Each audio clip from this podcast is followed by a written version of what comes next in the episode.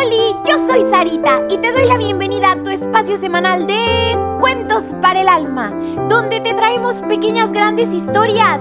¿Listísimos para el cuento de hoy? Vengan, acompáñenme.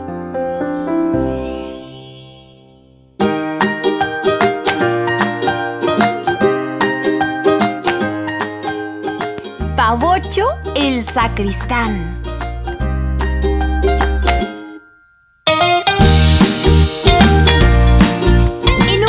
Llamado Amozoc, donde había frío y había calor, existía un bello lago, miles de pinos, cinco patos y un guapo pavo real llamado Pavocho, el sacristán de toda la capilla, el jardín y sus alrededores. Él era el encargado de resguardar la casa de Dios. Picoteaba a cualquier distraído joven orador. Pavocho era ya un pavo real retirado, por años, su único amigo fue el espejo, peinarse las plumas su hobby preferido y pavonearse entre las pavitas su principal diversión.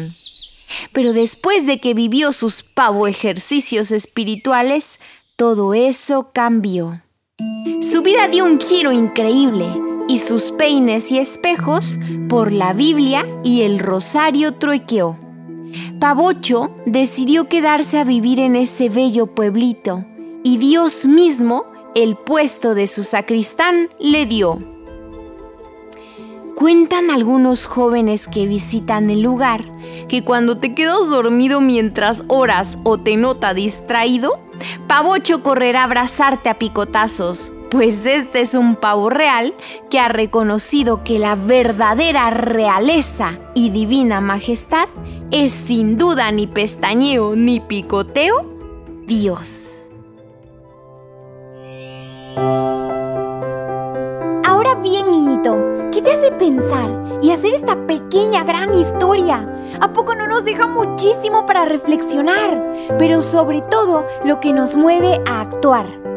Niñito, acuérdate de decirle a tu papi o a tu mami que le den seguir para que cada semana ya aparezcan los cuentos de manera automática.